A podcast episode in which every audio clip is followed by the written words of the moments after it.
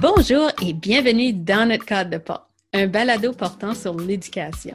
C'est là les conversations que tu as avec un ou une collègue pour partager un succès, une bonne idée ou des anecdotes drôles ou moins drôles. Nous sommes Jolene Arsenault-Batic et Stéphanie Craig du CSAP en Nouvelle-Écosse et nous espérons que vous trouverez nos conversations de cadre de porte aussi intéressantes que les vôtres.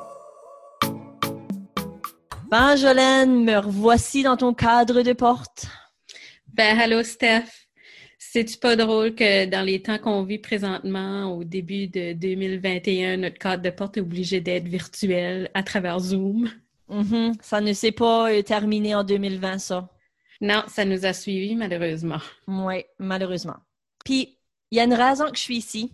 La raison est que puisqu'on vit en milieu minoritaire, là, milieu minoritaire francophone dans notre cas, en Nouvelle-Écosse, on se pose beaucoup de questions sur la langue, puis encore davantage sur la langue dans notre conseil scolaire, qui est un conseil scolaire francophone.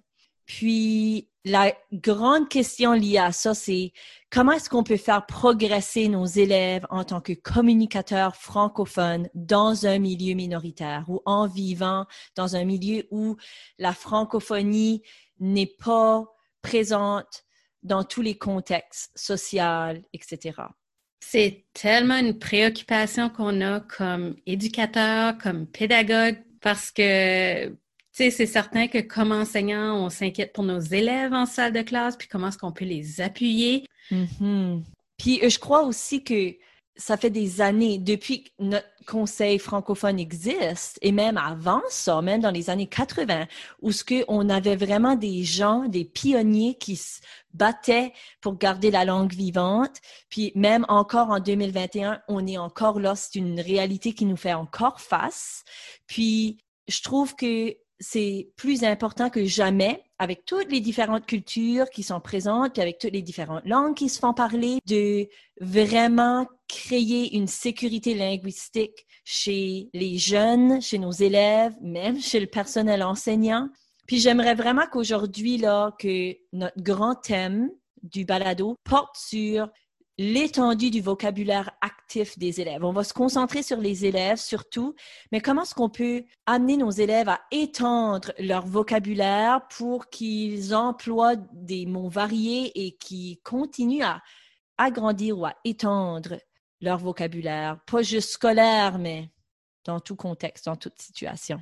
J'adore ça. Puis, surtout, tu sais, comme nous, c'est certain qu'on a nos lunettes de vivre en, contexte de milieu minoritaire francophone. En Nouvelle-Écosse, c'est rare qu'on va rencontrer de la francophonie partout où est-ce qu'on se promène. Mm. Mais c'est une préoccupation que j'entends à travers le pays aussi, à travers le monde. Alors, c'est pas juste les gens qui vivent en milieu minoritaire qui s'inquiètent de la communication orale qui s'inquiètent du vocabulaire actif, donc le vocabulaire que les élèves utilisent lorsqu'ils parlent.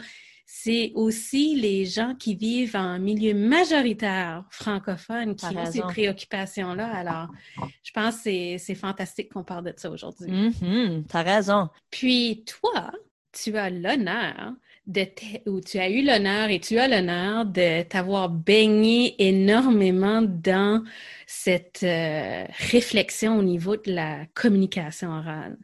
Oui, beaucoup ces trois dernières années, des fois presque trop parce que ça a tout ce que je pense. Mais euh, ce que c'est que je me suis rendu compte, c'est que premièrement, la communication orale, elle est intégrée partout, euh, dans tout contexte sociaux, dans toute interaction, que ça soit d'apprentissage, elle est intégrée partout. Puis, ce que c'est qu'on s'est rendu compte en tant que, ben, ça fait longtemps qu'on le sait, mais quelque chose que on a assez, quand on essayait de décortiquer qu'est-ce que c'était, puis comment amener nos élèves à progresser avec l'oral, on s'est rendu compte, on a confirmé qu'il y avait les deux volets. Il y avait l'écoute, puis il y avait la prise de parole. Puis que ces deux volets-là étaient vraiment dispersés dans trois grandes compétences langagières. Ces trois-là, il y a la communicative, qui veut dire l'habileté de pouvoir interagir, que ça soit d'écouter quelqu'un, de prendre la parole, de faire avancer la discussion, tout le non-verbal, le paraverbal lié à une interaction. Donc, comme qu'on est en train de faire présentement. Exactement, oui. La deuxième compétence, c'est la discursive. Alors, toute la façon qu'on va organiser nos idées, euh, la pertinence des idées, l'ordre dans lesquels on va les, les verbaliser ou les présenter à haute voix. Puis là, il y a la linguistique qui est vraiment liée au niveau de la langue, alors de l'étendue du vocabulaire, des faits prosodiques, alors du volume, du débit, de l'articulation, des pauses, euh, du temps de voix de l'expression, puis tout ce qui est aussi lié aux structures langagères, à la syntaxe de la phrase. Alors, ça, c'est vraiment nos trois grandes compétences, communicative, discursive et linguistique. Puis c'est quand même, je dirais, pour moi, assez nouveau de penser à la communication orale avec ces trois compétences-là. Moi, on dirait que j'ai toujours été euh, exposée à, OK, on a l'écoute, puis on a la prise de parole, l'expression, puis je m'étais jamais... Euh, informer peut-être autant en profondeur pour parler de ces trois compétences-là. Alors, je dirais, moi, je suis vraiment débutant dans la compréhension de ces termes-là, mais avec tout le beau travail que tu as fait au CSAP, on a des beaux documents, un beau site Internet qui nous explique vraiment en profondeur qu'est-ce que ça veut dire. Alors, ce qui est fantastique, c'est qu'on a quand même un endroit où est-ce qu'on peut aller chercher l'information pour comprendre ceci plus en profondeur. Puis, euh, sur les sites où est-ce que notre balado sera disponible, on pourra mettre les liens si jamais les gens veulent en apprendre davantage. Quel beau plugin, Jolene. Merci. non, mais merci pour le compliment quand même. C'est vrai qu'on a travaillé fort. Euh, puis pas juste moi, on était vraiment une communauté. Tu en as fait partie de gens qui ont vraiment collaboré ensemble pour faire naître ce site ainsi que les documents d'appui qui s'y présentent. Puis, je dirais vraiment la première capsule pédagogique porte sur quelles sont ces compétences langagières-là, puis qu'est-ce que ça veut dire un, bon communicateur ou un communicateur habile ou compétent à l'oral, puis tous les différents contextes dans lesquels on peut aller les observer, qu'on peut les connaître, les contextes où on peut aller développer ces habiletés-là. Alors, ça se trouve tout sur le site, oui.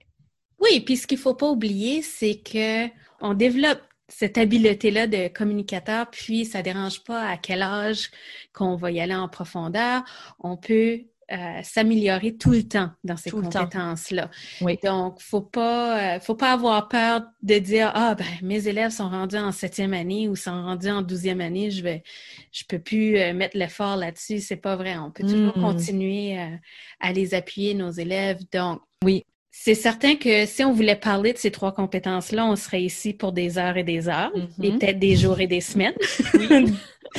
Donc, euh, on a décidé de se concentrer sur la compétence linguistique qui est utilisée lorsqu'on prend la parole puis on va parler de qu'est-ce que ça veut dire, puis des suggestions sur comment étendre le vocabulaire actif des élèves. Alors, le vocabulaire qu'ils utilisent à tous les jours ou qu'ils utilisent dans leur euh, conversation. Alors, pas nécessairement seulement le vocabulaire passif que si je lis quelque chose, il y a plein de mots que je vais comprendre, mais c'est quoi le vocabulaire actif qui est celui que je vais utiliser? Mm-hmm. Oui.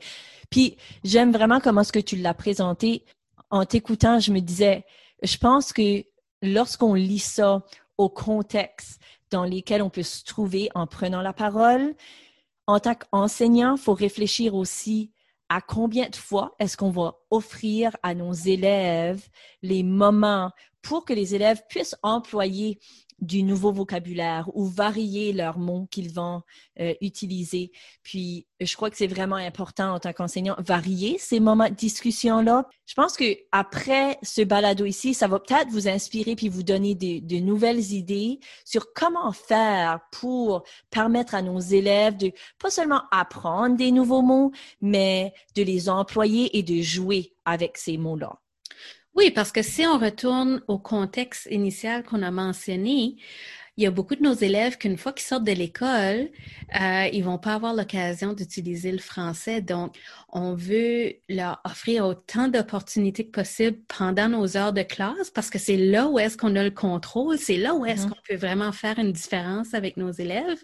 Alors, profitons de, de cette occasion pour leur permettre de jouer avec ces nouveaux mots pour qu'ils les intègrent à leur vocabulaire actif. Tout à fait, parce que je pense que c'est un des, quand on parle de connaître nos communicateurs ou de reconnaître euh, les interventions que nos élèves ont besoin, on voit que souvent, leur niveau de langue est peut-être limité ou ils connaissent seulement un certain montant de mots en français qui sont souvent utilisés de façon répétitive et qui sont parfois même vagues lorsqu'on veut parler de certains sujets.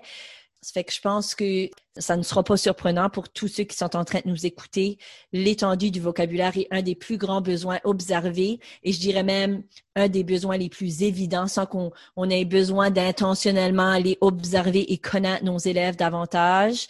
Ça se fait remarquer. Alors, on voulait vraiment prendre l'occasion pour vous partager des différentes façons qui semblent avoir eu un impact sur nos élèves pour leur permettre de progresser en tant que communicateurs. Oui. Donc, allons-y. Allons parler de comment on peut appuyer nos élèves à étendre leur vocabulaire actif. Puis peut-être pour parler de ça, il faudrait prendre un instant pour réfléchir à la différence entre le vocabulaire qui est initié par les enseignants puis le vocabulaire qui serait initié par l'élève. Hmm. Peux-tu nous expliquer ça un petit peu plus? Qu'est-ce que tu veux dire par initié par l'enseignant? À tous les jours, ou à toutes les semaines, on a quand même notre curriculum qu'on veut mettre en application dans notre salle de classe. On veut que nos élèves atteignent les objectifs du curriculum. Mm-hmm. Mais ce curriculum-là comporte des mots de vocabulaire que les élèves ne vont pas nécessairement comprendre. Parce que, un, peut-être que la langue qu'ils utilisent à la maison est l'anglais ou une autre langue. Mm-hmm. Et deux, ce qui se passe à l'école, c'est qu'on utilise beaucoup un langage académique. Puis c'est un langage qui n'est pas familier.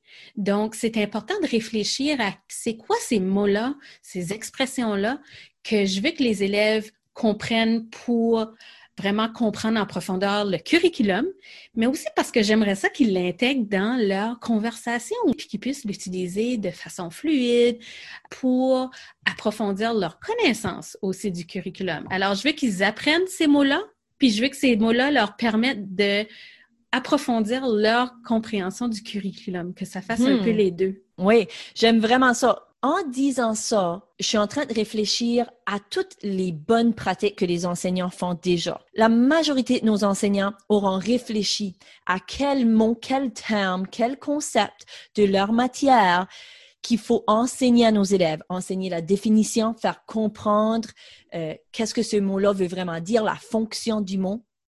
Puis ça, là, les enseignants font vraiment une belle job avec ça. Souvent, ils vont s'arrêter lorsqu'ils enseignent un concept pour vraiment faire comprendre ces mots-là aux élèves. Oui, parce qu'avec les années, ils commencent à comprendre de mieux en mieux qu'est-ce que les besoins de ces, ces groupes-là. Mm-hmm. Donc, ils ont déjà une idée avant de commencer, qu'est-ce qu'ils veulent que les élèves sachent.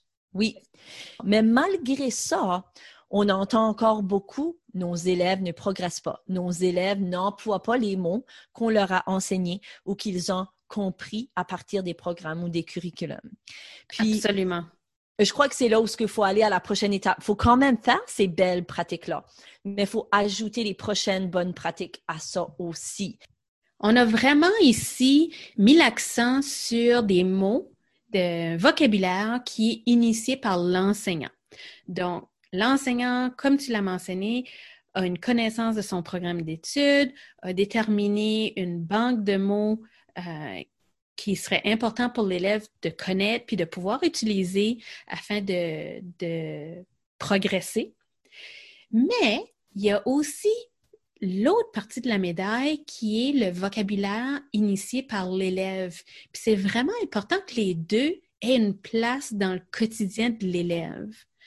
Donc, si on parle du vocabulaire initié par les élèves, c'est que c'est pas nous qui donnons une liste de mots aux élèves, c'est pas nous qui a déterminé c'est quoi les mots qu'on veut que les élèves apprennent, c'est vraiment les élèves eux-mêmes qui décident de leurs besoins. Peut-être Mhm. que tu peux en parler un peu plus. Juste un peu pour élaborer là-dessus, comme peu importe la matière d'apprentissage, puis même si c'est littératie, à l'intérieur des cours de littératie, on va leur apporter du contenu, de l'actualité, des sujets qu'ils vont devoir lire, qu'ils vont écouter, qu'ils vont regarder, desquels on va discuter en groupe. Puis, c'est tout à partir de ces lectures-là, des écoutes, euh, des vidéos qu'ils vont regarder, que les élèves vont pouvoir identifier des mots qu'ils vont vouloir ajouter eux-mêmes à leur bagage linguistique. Puis, je pense que c'est vraiment ça ce que tu veux dire quand tu dis initié par les élèves. Les mots ne seront pas les mêmes pour nos élèves. Ça se peut, tout dépendant du niveau linguistique de chacun de nos élèves. Ça se peut qu'un élève, ça soit encore des mots assez de base qu'ils vont retenir et qu'ils vont rajouter, tandis que d'autres, ça se peut que ça soit vraiment des mots experts ou des marqueurs de relations variés qu'ils veulent venir ajouter à leur bagage. Puis ce qui est intéressant, c'est que ça va occasionner un plus grand engagement des élèves si on leur permet d'avoir cette composante-là d'initier par les élèves. Puis comme tu l'as dit, ça peut être des mots qui vont ressortir euh, des documents prescrits par les enseignants, mais ça peut aussi être des choses que eux vont ressortir dans leur lecture autonome, dans leur lecture d'intérêt. Puis ça peut venir de lectures qu'ils vont faire, ça peut venir d'écoutes qu'ils vont faire, puis aussi de vidéos qu'ils vont écouter. Alors, mais ce qui est important à retenir, c'est que ça doit être les élèves qui doivent identifier ces mots-là parce qu'ils veulent découvrir qu'est-ce que ça veut dire, puis parce qu'ils veulent l'intégrer dans leur vocabulaire actif. Hmm. Donc, voici un peu la différence entre qu'est-ce qu'on veut dire par initié par les élèves, puis initié par les enseignants. Mhm. Mais vraiment, comment on peut jouer avec ces mots-là, ça s'applique dans les deux contextes. Tout à fait. Oui. Puis on va peut-être aller un peu plus en profondeur sur à quoi ça peut ressembler jouer avec ces mots-là, euh, comment on peut le mettre en application dans notre salle de classe? Super. Allons-y.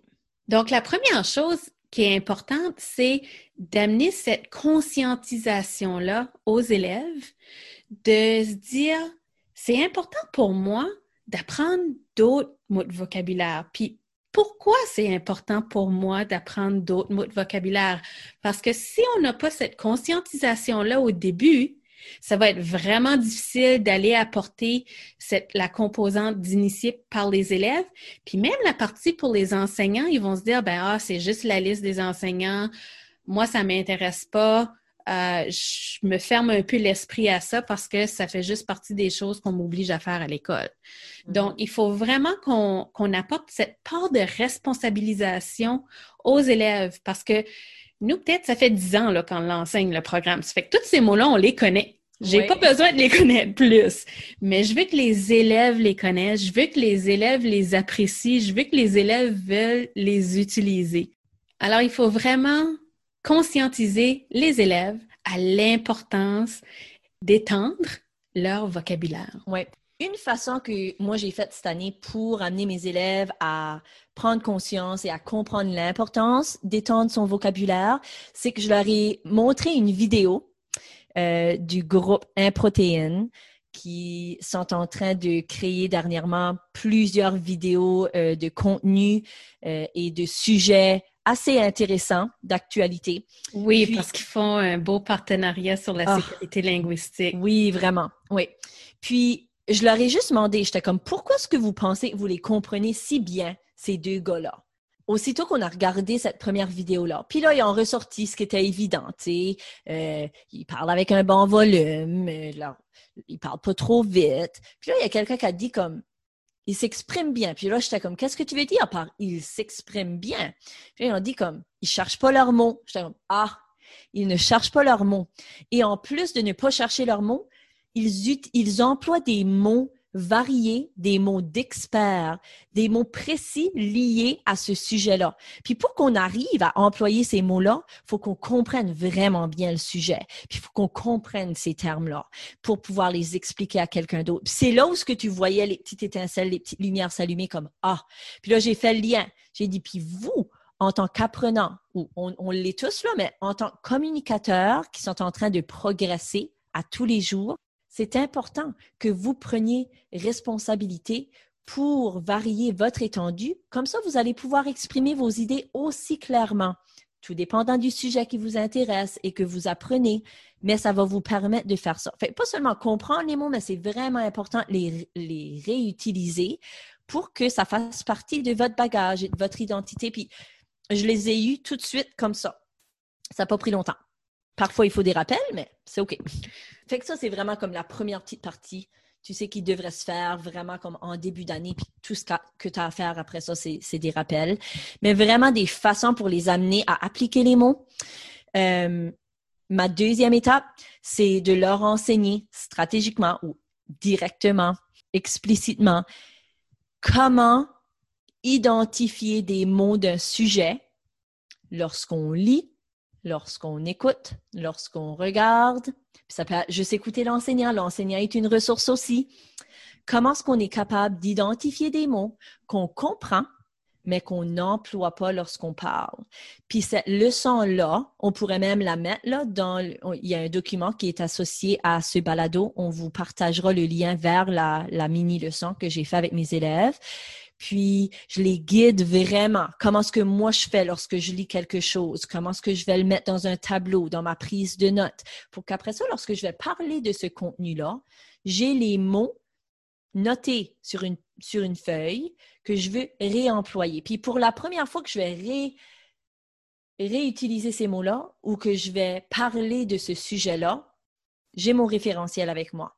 Au fur et à mesure, je n'aurai plus besoin de mon référentiel. j'ai tellement parlé de cet exemple-là souvent que là maintenant, je me rappelle même de quels mots que j'ai mis en premier en les ressortant d'une lecture que j'ai faite avec mes élèves parce que j'en ai tellement parlé. Si j'en avais juste parlé une fois, je me rappellerais plus de ça. Mais là, c'est vraiment rendu dans ma mémoire à long terme. Alors, c'est pour ça que ça vaut vraiment la peine d'enseigner stratégiquement à nos élèves comment est-ce qu'on peut faire il y en a qui n'auront pas besoin de cette leçon-là. Il y en a que ça va se faire naturellement, mais il y en a qui vont vraiment avoir besoin du comment faire pour lorsqu'on reçoit une ressource, comment est-ce qu'on peut noter des mots qu'on comprend, mais qu'on n'est pas encore rendu à employer.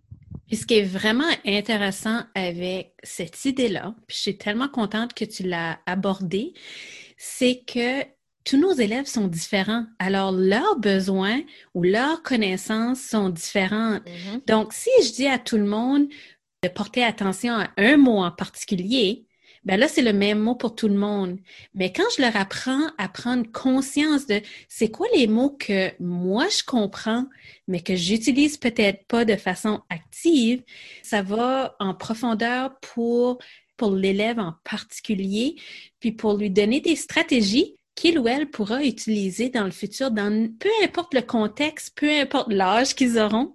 Mais c'est vraiment une habileté importante pour leur développement personnel. Tout à fait. Oui.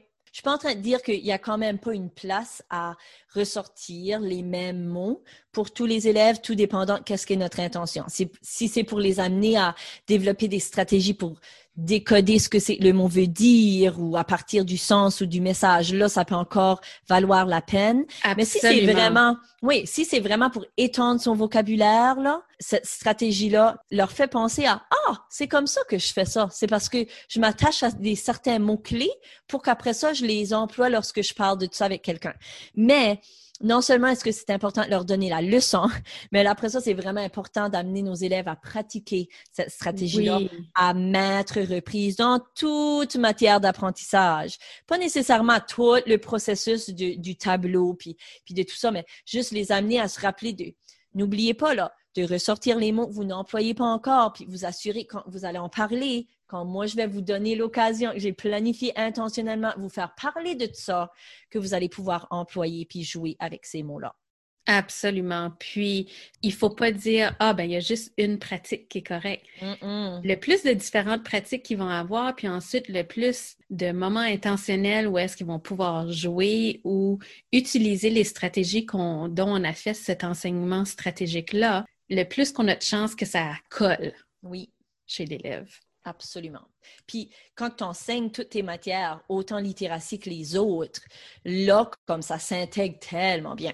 Alors, on passe au prochain comment? Une autre façon de pouvoir les faire jouer? Oui, une autre façon de les faire jouer, c'est en s'assurant que chaque élève a un journal personnel. Puis ce journal personnel-là, on peut l'appeler le journal d'enquête, on peut l'appeler peut-être même le portfolio, on peut l'appeler, lui donner n'importe quel nom qu'on veut, qu'on choisit dans la classe.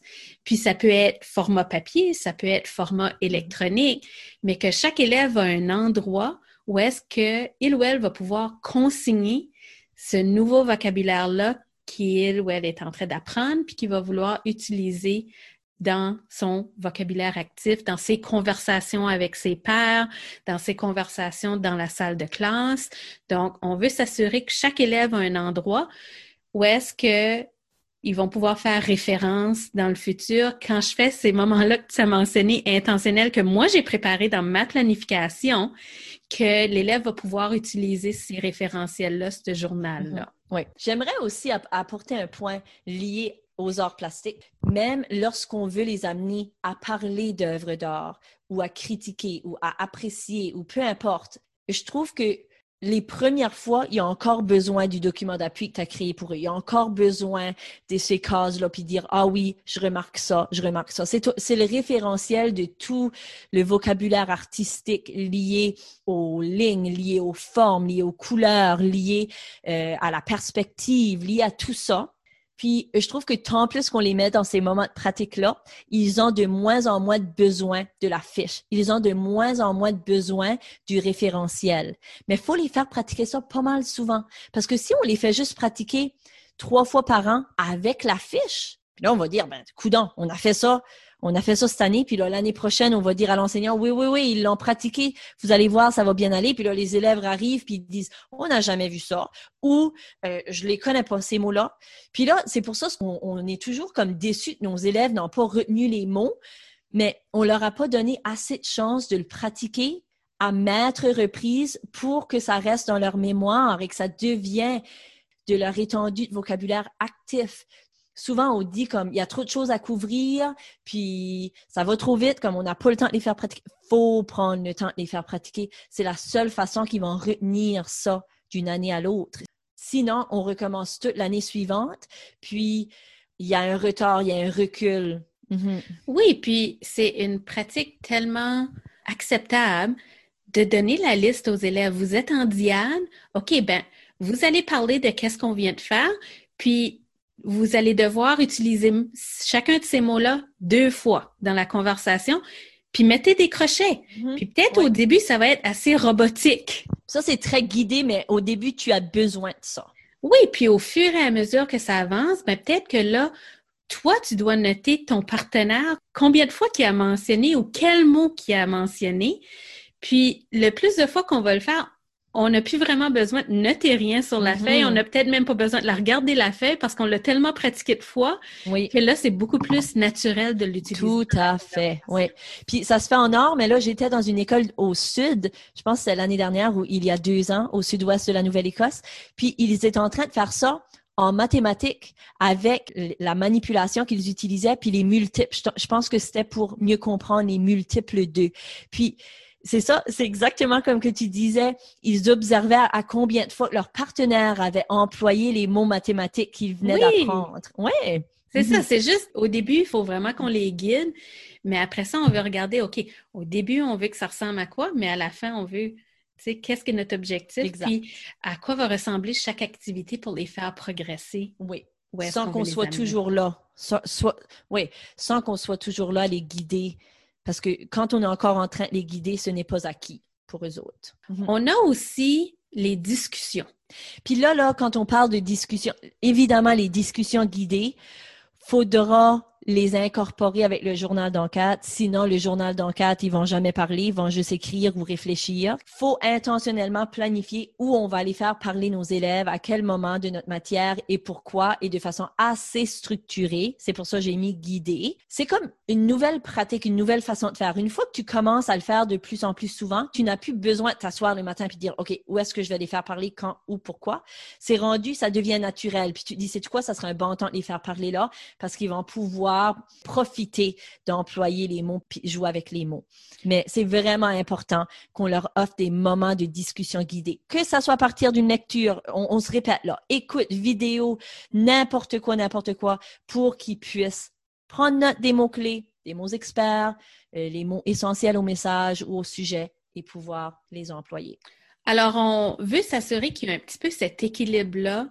Moi, comme élève, je vais écrire des choses, je vais noter des réflexions, je vais noter mes nouveaux mots, mais après, je vais toujours le combiner avec une conversation, avec une discussion.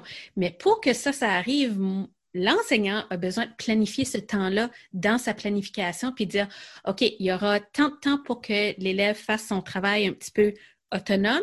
Puis là, je vais m'assurer qu'il va avoir peut-être au début un cinq minutes de conversation parce que si je mets trop de temps, ben là, on sait où est-ce que les conversations vont. Mm-hmm. Mais si mm-hmm. je donne un temps vraiment limite avec un but précis, il y a de très belles conversations qui ont lieu avec les élèves. Puis là, ils s'habituent, comme tu l'as dit, à cette routine-là.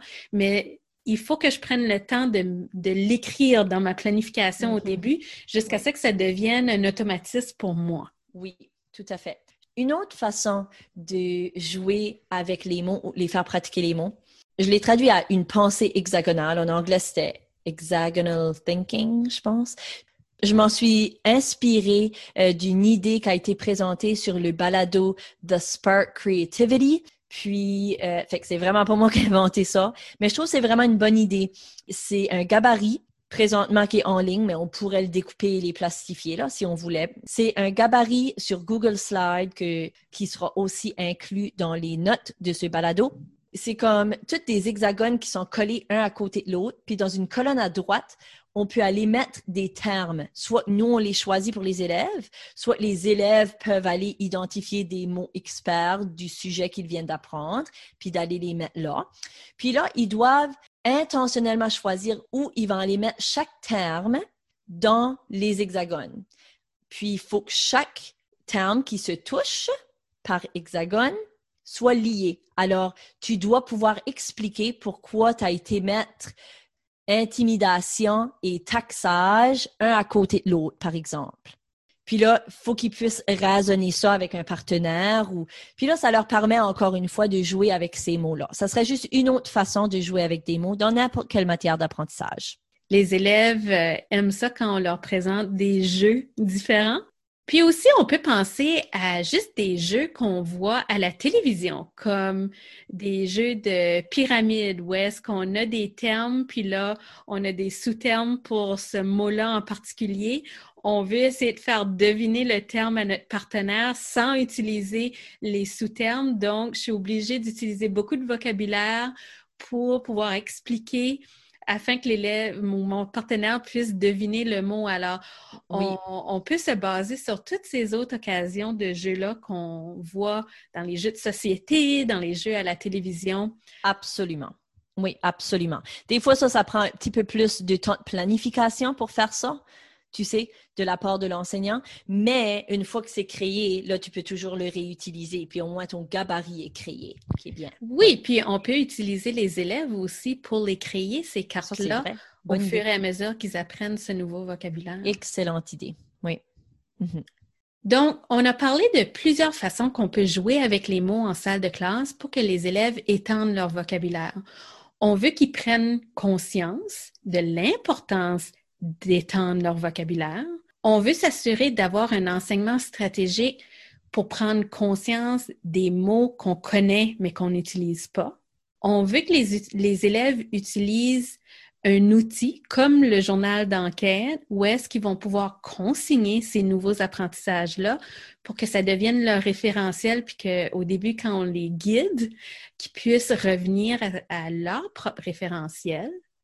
On a aussi toute la partie de conversation, de discussion guidée où est-ce que moi, dans ma planification comme enseignant ou enseignante, je vais m'assurer de mettre des moments où est-ce que les élèves doivent parler entre eux. Je vais aussi euh, utiliser toutes sortes de jeux comme la pensée hexagonale, le jeu de pyramide ou autres que je trouve ailleurs. Puis toutes ces façons-là, ça va me permettre d'aider les élèves à étendre leur vocabulaire. Mhm. J'aimerais juste revenir sur un dernier point quand tu as dit des discussions guidées. Des fois, les discussions n'ont pas toujours besoin d'être guidées par l'enseignant, mais il faut que ça soit intentionnel et structuré. C'est plus ça, parce que moi, quand je pense à guider, souvent, ça va être l'enseignante devant le grand groupe qui guide. C'est moins ça qu'on voulait dire. On voulait vraiment plutôt dire que on les met en petits groupes, mais qu'on ait vraiment pensé, planifié à ça pour qu'ils parlent pour une raison précise.